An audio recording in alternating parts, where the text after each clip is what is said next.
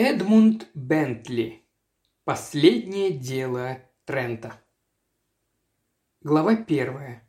Печальная весть. Кто может с уверенностью сказать, что в этом мире значительно, а что ничтожно? Когда чей-то выстрел оборвал жизнь Сиксби Мендерсона, никто в мире не проронил ни единой слезы. Таково неотвратимое наказание за алчность. Покойный не оставил после себя ни преданного друга, который оплакал бы его смерть, ни доброго поступка, достойного благодарной памяти. И все же, когда весть о его убийстве достигла делового мира, казалось, земля задрожала. За всю бурную историю экономического развития страны не было личности, которая бы так будоражила умы деловых людей, как Сиксби Мендерсон. Однако, в отличие от других столпов бизнеса, его образ был лишен ореола пиратской романтики, столь близкой сердцем его соотечественников. В их глазах он всегда оставался неколебимым стражем законности и биржевой стабильности, врагом нечистых на руку биржевых дельцов, которыми всегда кишит Уолл-стрит. Одним из таких дельцов был некогда его дед, Нажитое им состояние сначала перешло к отцу Мендерсона, занимавшемуся судой денег, а затем с некоторым э, приращением досталось Сиксби. Уже в молодости Мендерсон располагал значительными суммами наличных денег и вполне мог усвоить привычки и образ жизни новоиспеченной американской плутократии с ее страстью к непомерной роскоши. Но этого не произошло. Благодаря полученному воспитанию и определенным свойствам характера в нем укоренились нравы европейских состоятельных людей.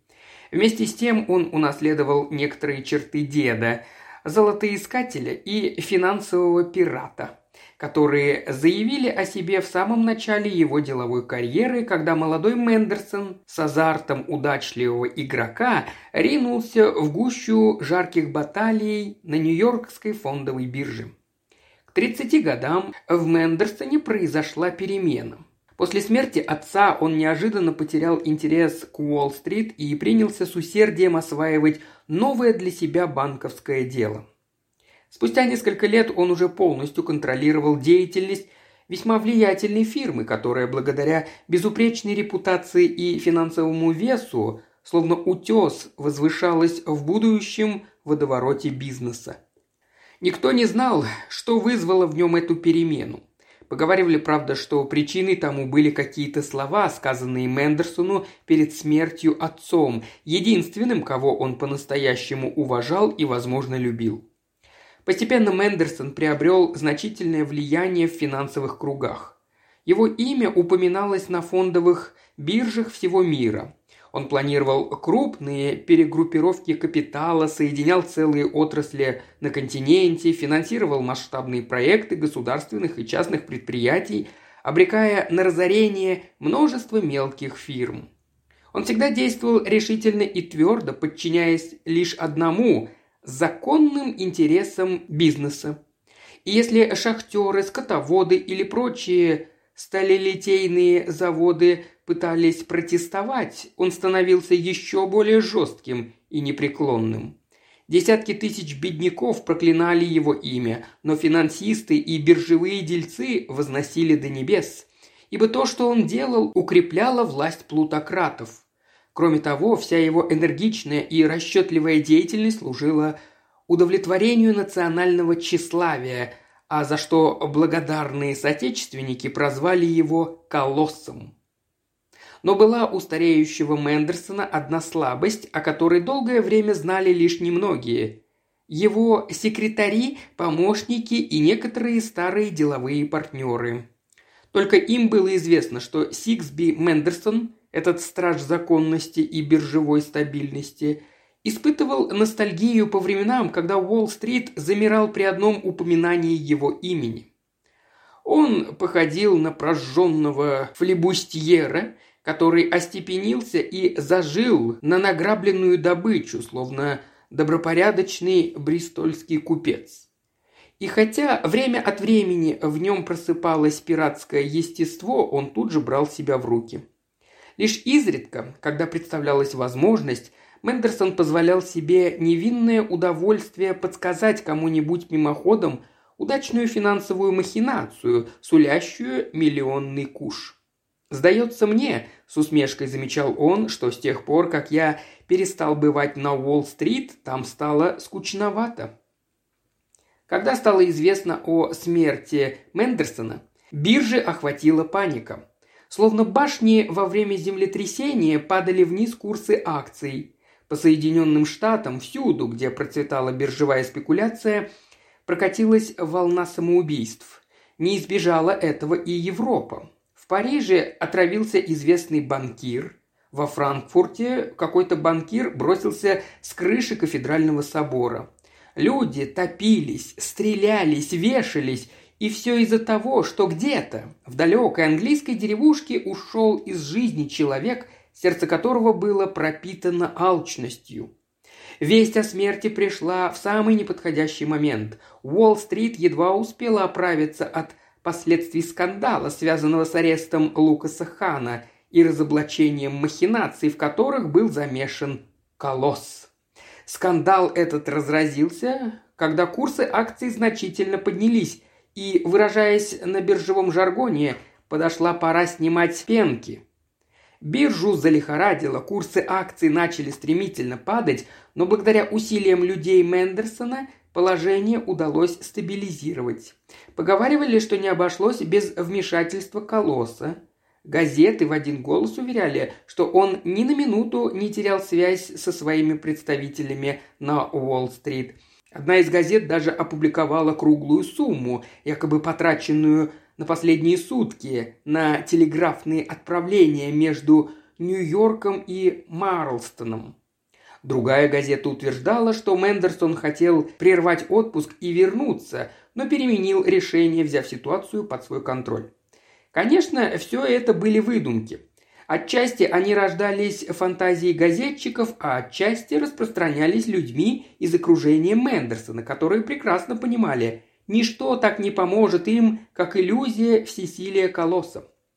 Только они знали, что в ответ на все настойчивые телеграммы из Марлстона не пришло ни слова, и что настоящим вдохновителем победы был Говард Би Джеффри, сталелитейный магнат. После четырех дней отчаянных усилий паника на бирже была остановлена, курсы акций начали медленно подниматься, в воскресенье Уолл-стрит уже спала умиротворенным сном. В понедельник утром Нью-Йоркскую фондовую биржу облетел ужасный слух. Весть разнеслась с быстротой молнии и мгновенно судорога пробежала по выздоравливавшей таблице курсов. Биржевой улей загудел, заволновался, все с тревогой спрашивали друг друга, правда ли это. И тут же отвечали, что наверняка слух пущен дельцами, играющими на понижение курсов. Через четверть часа из Лондона пришло известие о неожиданном крахе Янки. Этого оказалось достаточно. Стратегия на возвеличивание Мендерсона как спасителя и гаранта биржевой стабильности ударила рикошетом по ее авторам.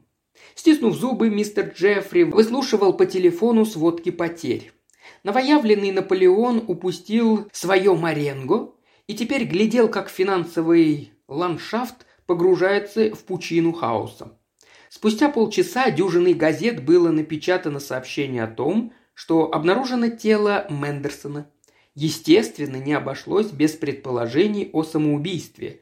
Но прежде чем хотя бы одна из газет попала на Уолл-стрит, ураган паники, достигший апогея, смел Говарда Би Джеффри и его помощников, словно сухую листву. И что же изменилось в мире? Жизнь шла своим чередом. В полях колосилась пшеница, на пастбищах паслись стада, а реки несли баржи и питали энергией бесчисленное количество машин. Простые люди по-прежнему трудились от зари до зари, лишь сетуя на свою судьбу. Богиня Белонна спала беспокойным сном. Для всего человечества, за исключением одного-двух миллионов – полусумасшедших биржевых дельцов, смерть Мендерсона не значила ровным счетом ничего. На третий день паника улеглась, курсы акций выровнялись, банкротства прекратились, биржа вошла в нормальный ритм. Но прежде чем тело Мендерсона было предано земле, соотечественники с удивлением обнаружили, что существование могущественного монополистического механизма, связанного с его именем, не было залогом материального благополучия. Когда страхи вокруг смерти Мендерсона начали понемногу утихать, внимание обоих континентов привлек скандал, связанный с банкротством Chicago Limited а затем хладнокровное убийство известного политика на улице Нового Орлеана. Спустя неделю, э, по единодушному мнению искушенных американских газетчиков, дело Мендерсона остыло. Каждый год толпы американских путешественников устремляются в Европу, поднимая клубы пыли э, возле памятников и надгробий тех, кто умер в бедности, но никто из этих паломников не вспомнил о своем богатом соотечественнике. Он был похоронен вдали от родины, как тот молодой английский поэт, что умер сто лет назад в полной нищете в Риме. Однако среди навещающих могилу Китца на кладбище близ Монте-Тестачио нет и не будет никого, кто поклонился бы праху знаменитого плутократа, преданному земле возле небольшой церквушки в Марлстоне. Глава вторая. Материал на первую полосу. На столе главного редактора газеты «Рекорд» сэра Джеймса Моллея, занимавшего единственную в редакции прилично обставленную комнату, зазвонил телефон. Сэр Джеймс подал знак, и к аппарату подошел его секретарь, мистер Сильвер. «Кто говорит?» – переспросил он. «Кто? Я вас плохо слышу. «Ах, мистер Баннер, конечно, я все понимаю, но сегодня он ужасно занят». «Так вы не можете?» «Вот как. Хорошо, в таком случае подождите». Секретарь протянул трубку сэру Джеймсу. «Это Келвин Баннер, правая рука Сиксби Мендерсона. Настаивает на разговоре лично с вами. Уверяет, что у него очень неприятное известие. Он звонит из загородного дома около Бишопс-Бриджа поэтому плохо слышно».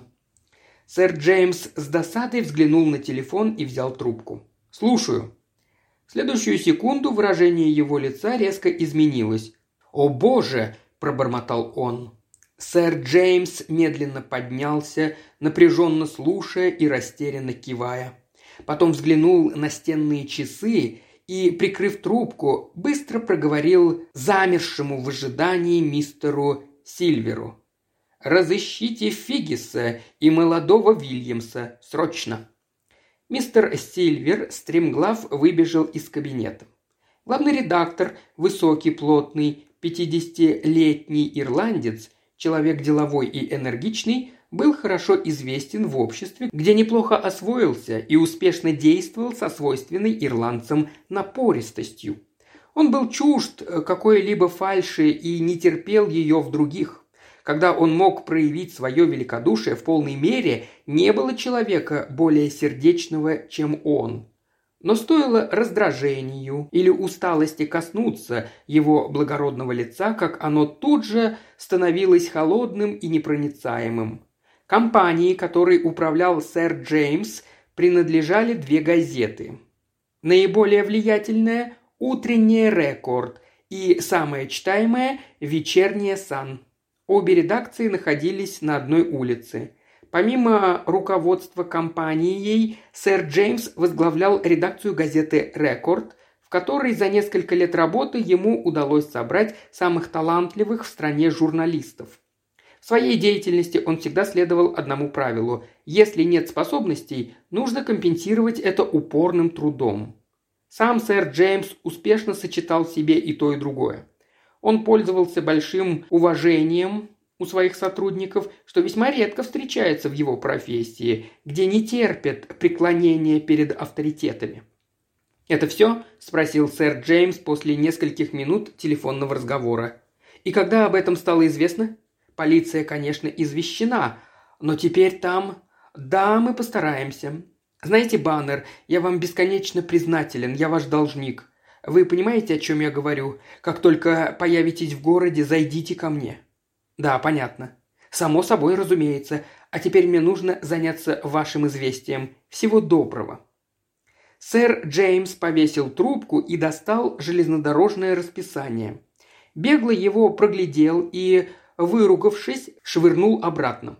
В тот же миг в комнату влетел мистер Сильвер, а следом мужчина в очках с резкими чертами лица и молодой человек с бегающими глазами. «Фигис, необходимо записать кое-какую информацию», – сказал сэр Джеймс.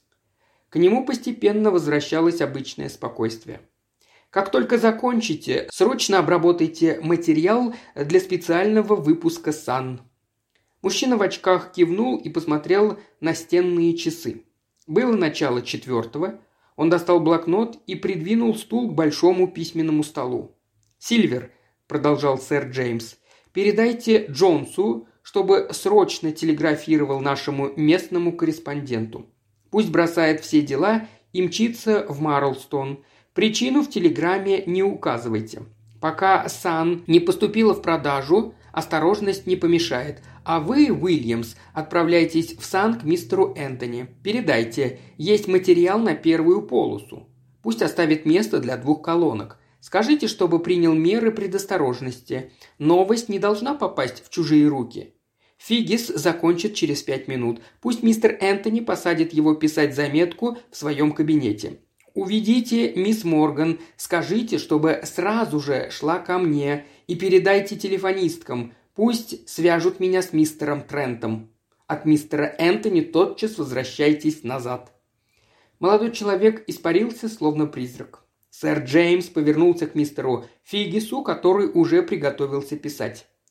«Убит Сиксби Мендерсон». Сэр Джеймс начал быстро и четко диктовать, заложив руки за спину и шагая по комнате.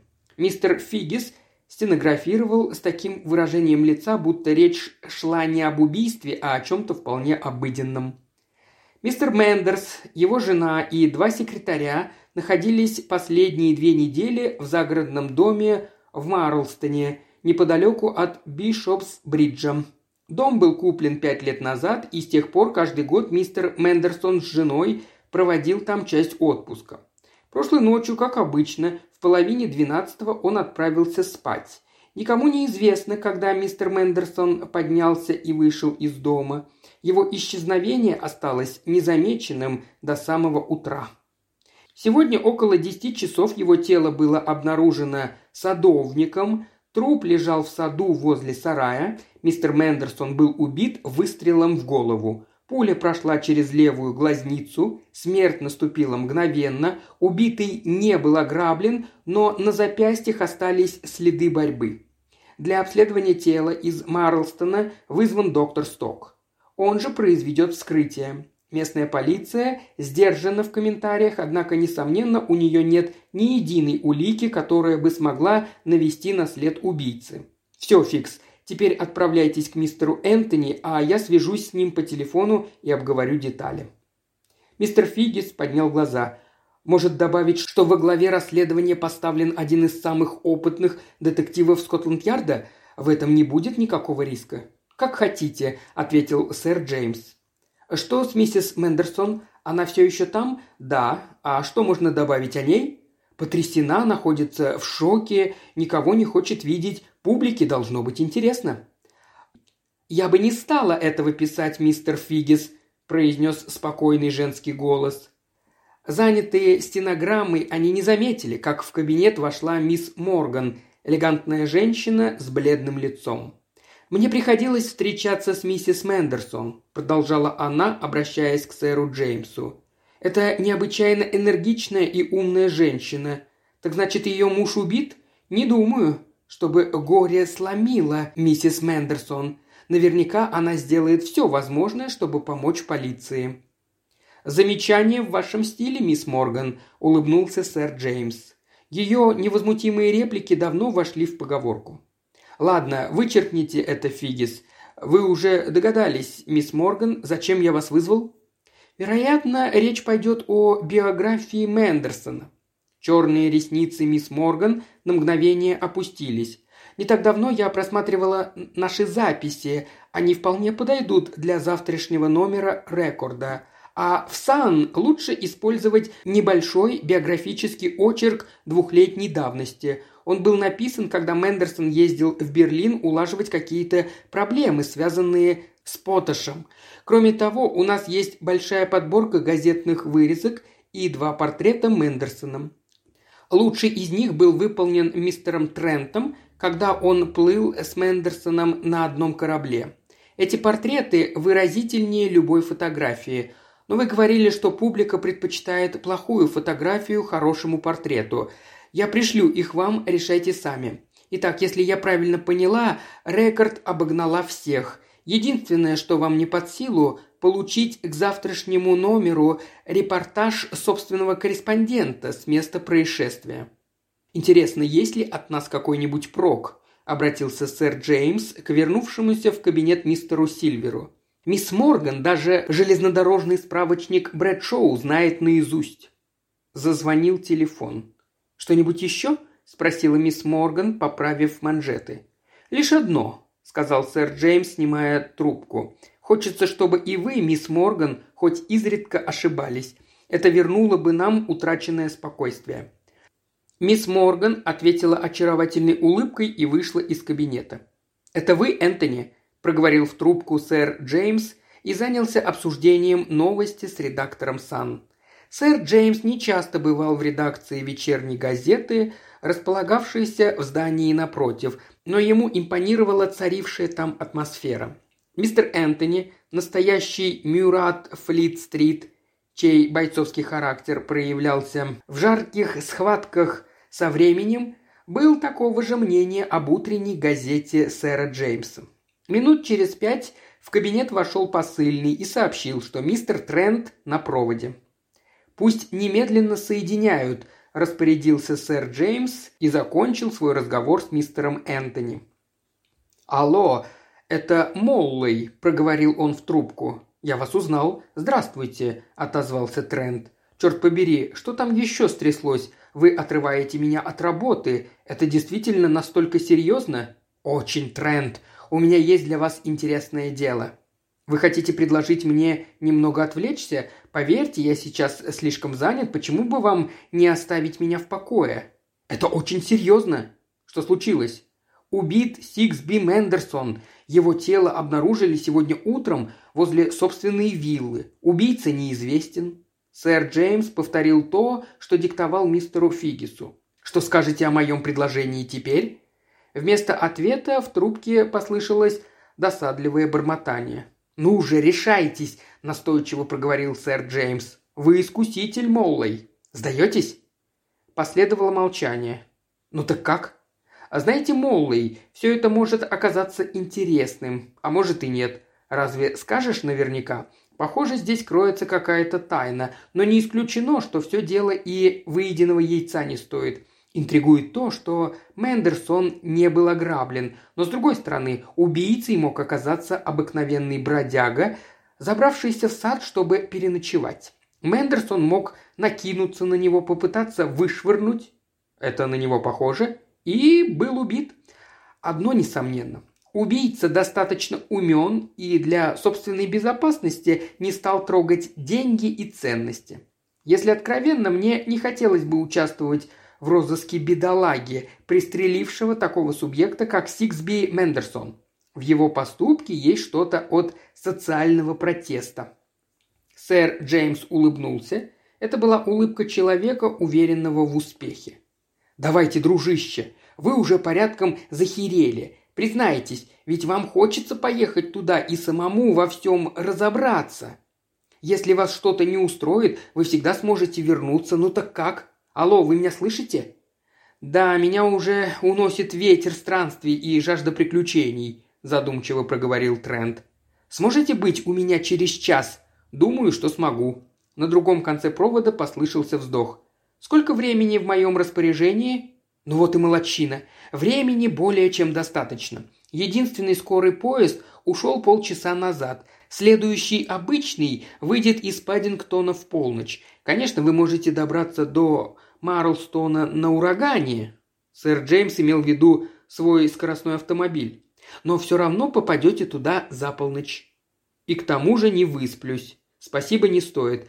Мне больше подойдет поезд. Вы ведь знаете, я люблю железнодорожные путешествия. Как там? Я стук колес, я песня странствий, я свист гудка, я топкий жар». «Что вы сказали?» «Так, пустяки», – уже серьезно добавил Трент. «Пусть мне закажут номер в местной гостинице». «Все будет устроено. Приезжайте как можно скорее». Сэр Джеймс повесил трубку и вернулся к прерванной работе. Внезапно с улицы донесся какой-то шум. Сэр Джеймс подошел к открытому окну.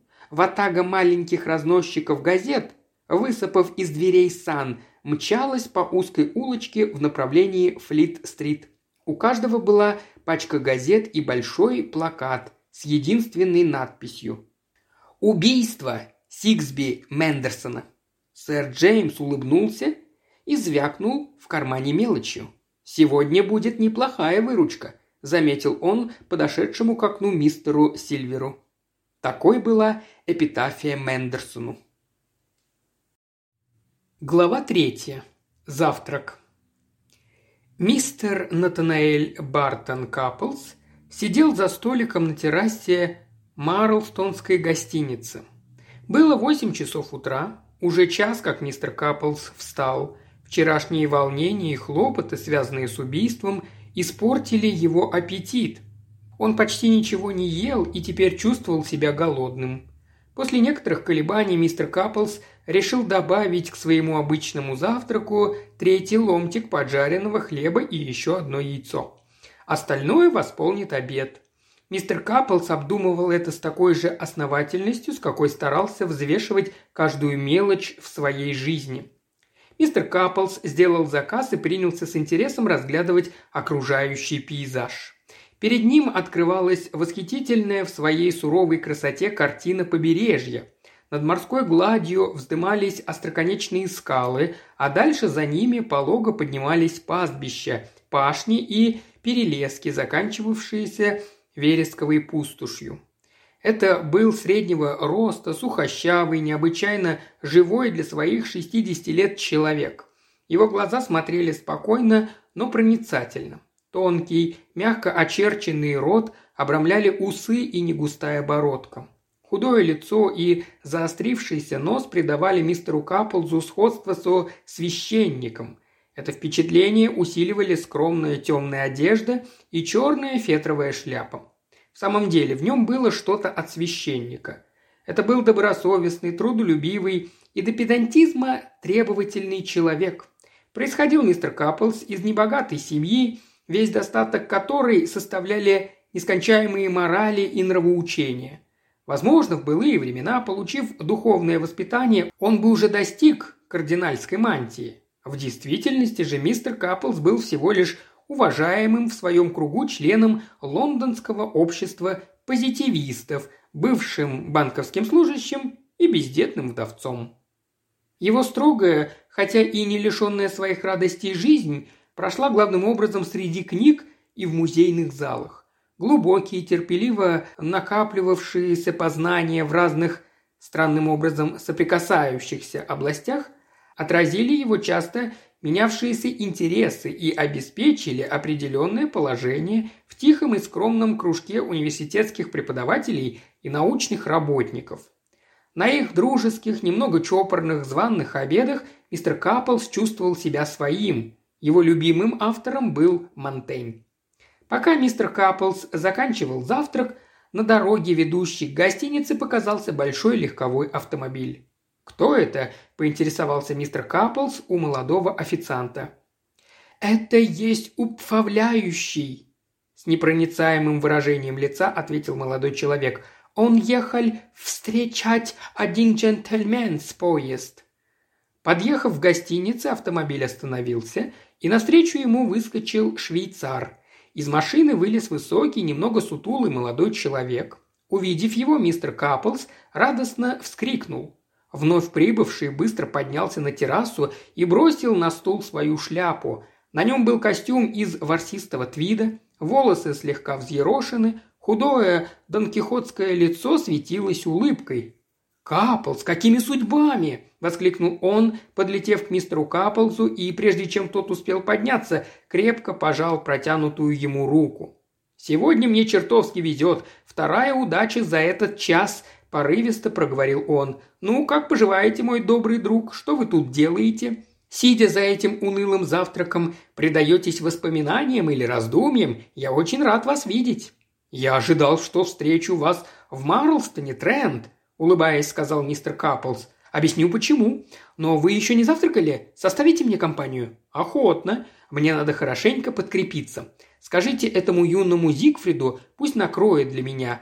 Схожу, умоюсь с дороги. Буду через пару минут. Трент скрылся в гостинице. Немного поколебавшись, мистер Каплс направился в холл к телефону. Когда он вернулся, Трент уже сидел за столиком и, наливая чай, с интересом изучал свой завтрак. Сегодня предстоит напряженный денек. Возможно, не придется есть до самого ужина. Вы, конечно, уже догадались, зачем я здесь? Полагаю, вы приехали написать об этом убийстве.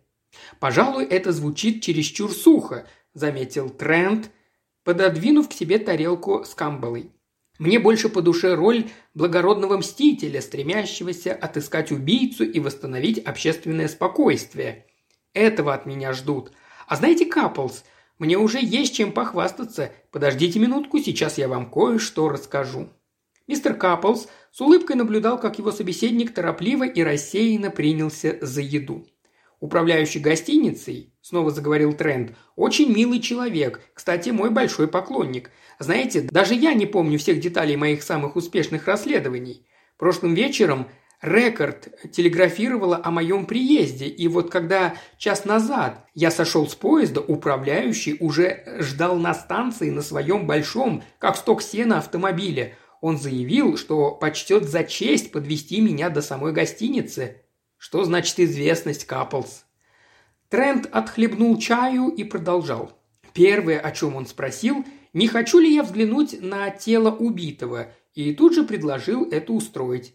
Вы верно знаете, что труп Мендерсона находится в хирургическом отделении доктора Стока. Тело еще не трогали. Вскрытие назначено на сегодняшнее утро. Как видите, я поспел вовремя. Управляющий отвез меня туда. По дороге он пересказал все подробности дела, так что к концу пути я уже был обо всем осведомлен. Полагаю, управляющий в очень хороших отношениях с доктором. Нам никто не препятствовал, даже дежурный констебль разрешил взглянуть на тело, правда, из предосторожности попросил не упоминать об этом в газете. «Я видел труп Мендерсона до того, как его увезли», – сказал мистер Каплс не заметил ничего особенного, если не считать, что выстрел изуродовал лицо и, видимо, не вызвал сильного кровотечения. На запястьях были ссадины и синяки, но, полагаю, при вашей наблюдательности вы обнаружили что-нибудь и в самом деле необычное. Да, кое-что действительно выглядело странным. Взять, к примеру, запястье. Откуда на них появились синяки и ссадины? Полагаю, вы встречали Мендерсона до убийства? Конечно. Вы хоть раз видели его запястье? Пожалуй, нет. Насколько я помню, они всегда были плотно закрыты манжетами. Вот именно. Мендерсон носил манжеты на выпуск. Управляющий сказал мне то же самое, когда я обратил его внимание на это. Запястья у Мендерсона были оголены, потому что манжеты сорочки сбились в рукавах сюртука, как будто сюртук надевали в спешке и не поправили манжеты. «Думаю, это очень существенная деталь», – осторожно заметил мистер Каплс. «Можно сделать вывод, что, одеваясь, Мендерсон очень спешил». Управляющий того же мнения. «Мендерсон был необычайно взыскателен к своей одежде», – сказал он мне, – «следил за своей обувью. Но посмотрите на его туфли. Шнурки завязаны очень небрежно, явно в спешке». Я согласился. Кроме того, продолжал он, Мендерсон забыл вставить свои зубные протезы. Разве это не доказывает, что он был чем-то взволнован и очень торопился? Я допускаю, что все это выглядит именно так. Но сами посудите, мог ли Мендерсон в спешке так э, тщательно причесаться и, одеваясь, не упустить ни одной мелочи?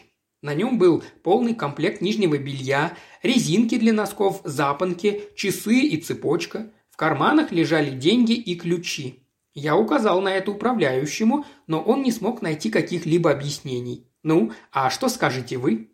Мистер Каплс задумался. Пожалуй, это наводит на мысль, что спешить Мендерсон начал лишь в последний момент, когда ему оставалось надеть сюртук и туфли. Да, но тогда как быть зубными протезами? Уверяю вас, их не вставляют в последний момент. И кроме того, как мне сказали, Мендерсон в то утро не умывался. Согласитесь, для такого чистоплотного человека это очень странно и свидетельствует о том, что Мендерсон спешил с самого начала. Кстати, вот еще что. Один из кармашков жилета подбит замшей. Мендерсон держал в нем свои золотые часы.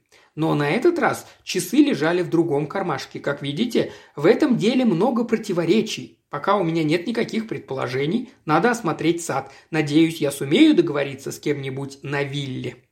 Трент снова принялся за свой завтрак. Мистер Каплс добродушно улыбнулся.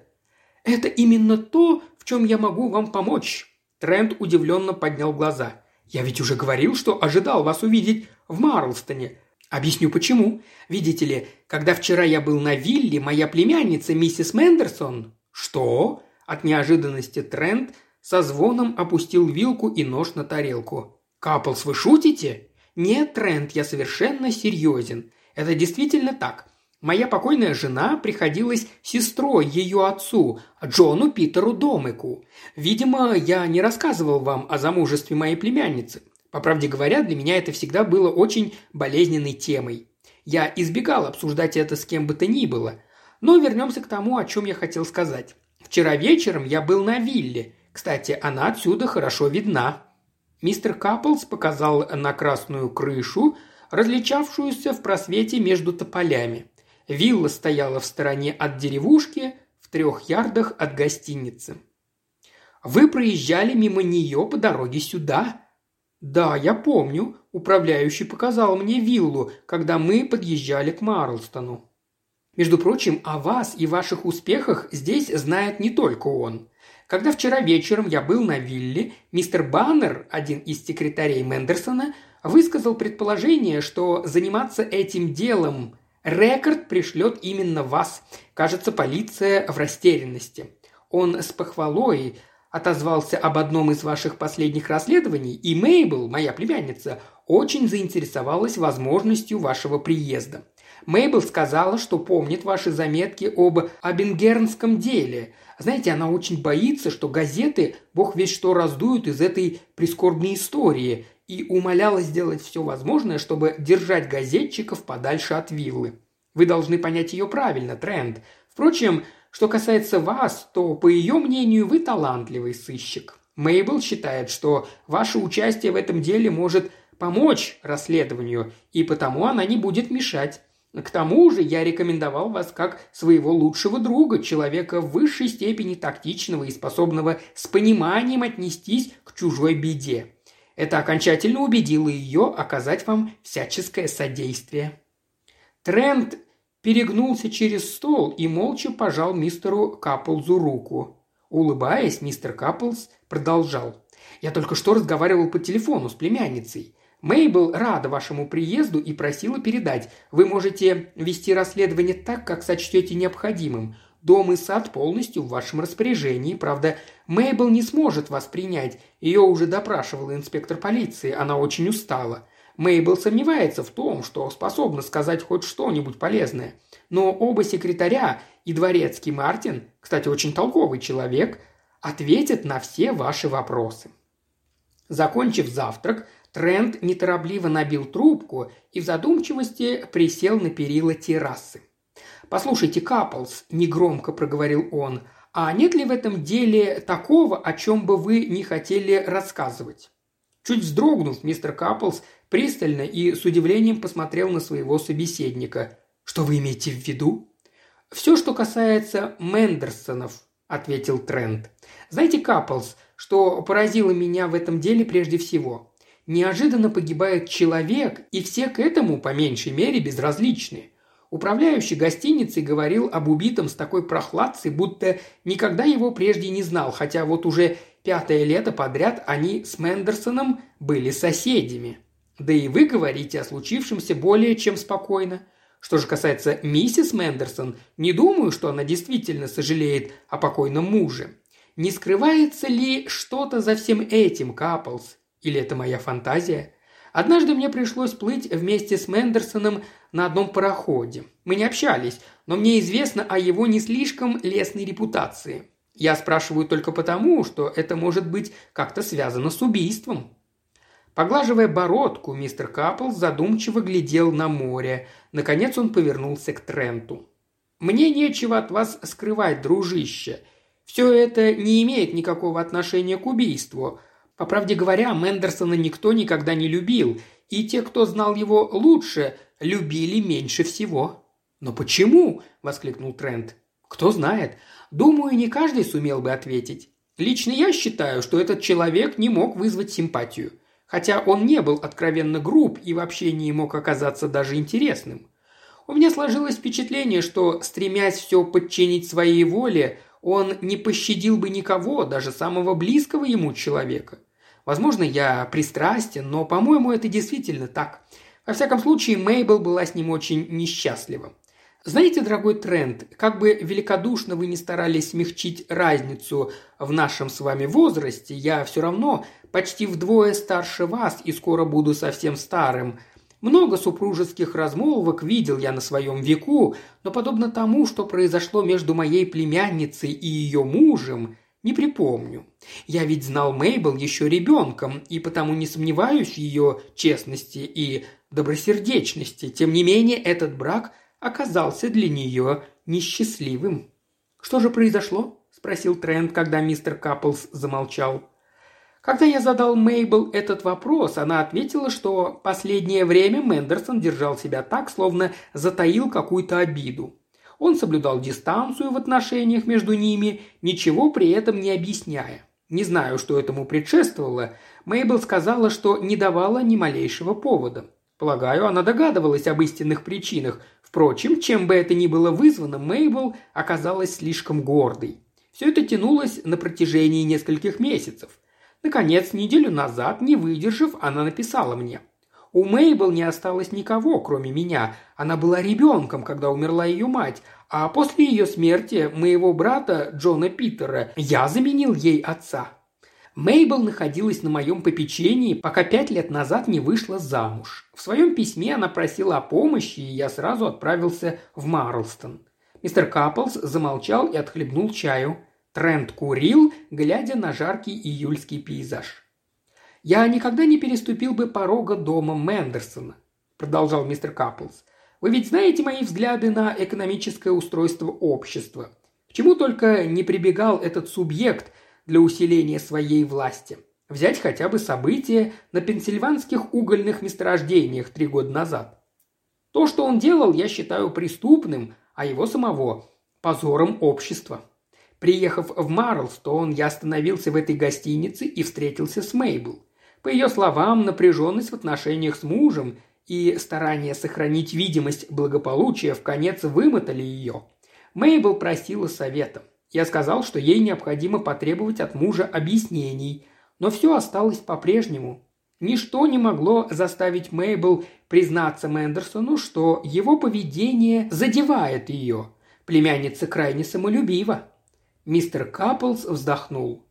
«Мой дорогой Трент, жизнь полна таких подпитываемых упрямым молчанием недоразумений. Но, может, она его любила?» Мистер Каплс промолчал. «Может, у нее еще оставалось к нему какое-то чувство?» Изменил свой вопрос Трент. Мистер Каплс повертел чайной ложечкой. «Уверен, что нет», – медленно проговорил он. «Но знаете, Трент, Пока Мейбл связана с мужем чувством долга, ничто не заставит ее признаться в этом даже себе. Тем более, прежде Мендерсон был внимателен и учтив. «Так значит, она отказалась с ним объясниться?» «Да», – ответил мистер Каплс. «И я на собственном опыте знаю, что бесполезно даже пытаться переубедить домеков. У них в роду всегда было необычайно развито чувство собственного достоинства – Поэтому я решил переговорить с Мендерсоном сам. И на следующий день, воспользовавшись случаем, когда Мендерсон проходил мимо гостиницы, я попросил его уделить мне несколько минут для беседы. Мендерсон согласился, зашел во двор гостиницы. Мы не виделись со свадьбы моей племянницы, но, безусловно, он меня помнил. Я сразу изложил суть дела, сказал, что моя племянница страдает, и я считаю себя вправе спросить, чем он оправдывает свое поведение. «И как он отреагировал?» – спросил Трент и отвернулся, не в силах сдержать улыбку. Он представил, как этот кроткий человек осмелился требовать объяснений у самого грозного Мендерсона. «Не слишком тепло», – вздохнул мистер Каплс, – «а вернее очень холодно. Могу почти в точности повторить его слова. «Послушайте, Каплс, вам незачем вмешиваться. Моя жена в состоянии сама позаботиться о себе. К тому же, среди прочего, я разберусь и с этим». Он говорил невозмутимым тоном, ни на секунду не теряя самообладания.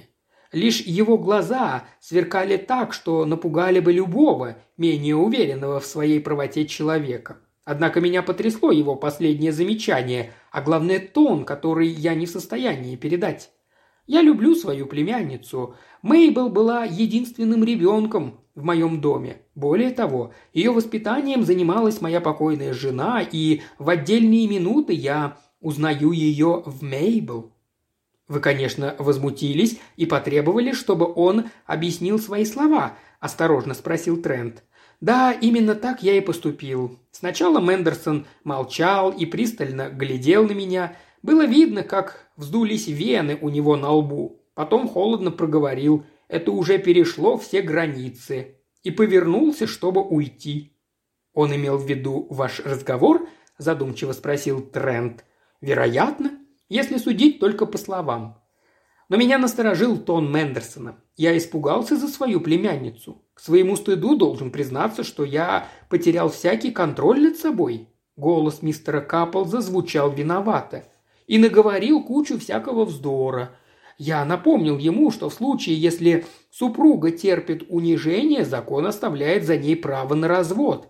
Я сослался на его нелестную репутацию в обществе и заявил, что такому человеку, как он, не место среди порядочных людей. Я говорил все это, забыв о том, что нас могут видеть и, возможно, даже слышать с террасы.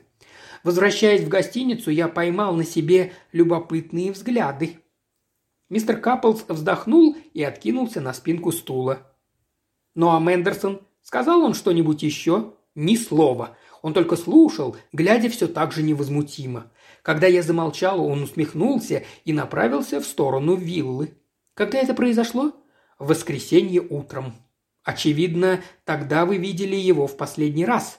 Да, ответил мистер Капплс. Впрочем, в тот день я видел его еще раз, на лужайке для игры в гольф, но мы не разговаривали. На следующее утро Мендерсон был найден убитым. Трент и мистер Капплс замолчали. Группа постояльцев, вернувшихся с купания, поднялась на террасу и, оживленно болтая, расположилась за соседним столиком. К ним подошел официант.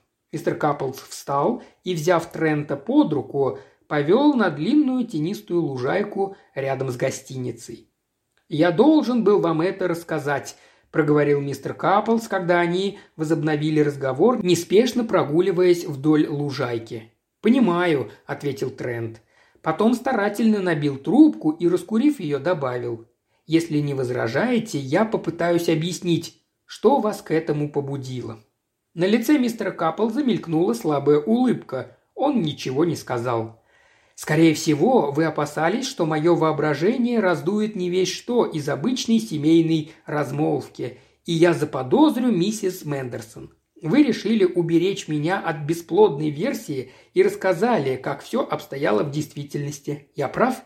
Да, Трент, вы совершенно правы. Послушайте, дружище. Мистер Капплс положил руку на плечо Трента. Буду предельно откровенен. Я несказанно рад, что Мендерсон мертв. Я убежден, что от него не было ничего, кроме зла. К тому же он заставил страдать близкое мне существо, ведь Мейбл дорога мне, как собственное дитя. Но теперь я очень боюсь за нее. Страшно подумать, что из-за возможного подозрения в причастии к убийству ей придется соприкоснуться с грубостью правосудия. Это может сломить Мейбл. Полагаю, для многих современных молодых женщин такое испытание не окажется сложным – я замечал, что нынешние образованные женщины стремятся ни в чем не уступать мужчинам. Не осуждаю их. Возможно, это помогает преодолевать жизненные невзгоды. Но Мейбл не из их числа. Впрочем, она не похожа и на тех женщин, что были во времена моего детства. Мейбл образована, умна, ее вкусы достаточно развиты. Однако все это, мистер Каплс сделал неопределенный жест рукой, сочетается в ней с тонкой, легко ранимой женской натурой. Боюсь, что в этом отношении Мейбл недостаточно современна. Вы не знали мою покойную жену, Трент. Мейбл – ее дитя». Трент опустил голову. Какое-то время они молча шли вдоль лужайки. Наконец Трент осторожно спросил. «Почему она вышла за Мендерсона?» «Не знаю», – коротко ответил мистер Каплс. «Видимо, ей что-то в нем привлекало?» Мистер Каплс пожал плечами. «Знаете, женщину всегда притягивает наиболее яркая в ее окружении личность. Нам с вами трудно представить, чем своенравный и властный Мендерсон смог покорить Мейбл. Возможно, ей польстило, что за ней ухаживает человек, имя которого известно во всем мире. Конечно, Мейбл прежде слышала о Мендерсоне как о могущественном финансовом воротиле, но тогда она не знала о том, сколько бездушия может скрываться в человеческой натуре, ведь племянница общалась главным образом с людьми, интересовавшимися литературой и искусством. Она приняла решение, и я понимал, что мое несогласие ничего бы не изменило. Мейбл была достаточно взрослой, чтобы решать самостоятельно. К тому же у меня не было убедительных возражений против Мендерсона. Его огромное состояние могло ослепить любую женщину. В распоряжении Мейбл был лишь скромный доход, составлявший несколько сотен фунтов в год. Вполне достаточно, чтобы понять, что значит миллионы но это всего лишь предположение. Как бы то ни было, Мейбл не захотела выйти ни за одного из молодых людей, просивших ее руки. И хотя я не верил, что она действительно могла полюбить этого 45-летнего человека, Мейбл сделала свой выбор сама. Но на ваш вопрос, почему она вышла за Мендерсона, я могу ответить только «не знаю». Трент кивнул. Пройдя еще несколько шагов, он взглянул на часы. «Вы так увлекли меня, Каплс, что я забыл, зачем сюда приехал. Мне нельзя терять сегодняшнее утро, я должен идти на виллу. По-видимому, пробуду там до полудня. Если мы сегодня еще увидимся, с удовольствием расскажу обо всем, что мне удастся обнаружить». «А я собрался на прогулку», – ответил мистер Каплс. «В полдень зайду пообедать в небольшой трактир «Три бочонка». Можете составить мне компанию. Это в четверти мили отсюда, по дороге к вилле. Видите крышу за теми деревьями? Готовят там просто, но вкусно. Ну, если в этом трактире сыщется бочонок пива, мы сегодня обязательно увидимся», – отозвался Трент. «Ведь все, что нам надо, это хлеб и сыр. Да хранят нас небеса от чревоугодия. До скорого». Трент вернулся на террасу, забрал свою шляпу и, помахав на прощание мистеру Каплзу, быстро зашагал в сторону виллы.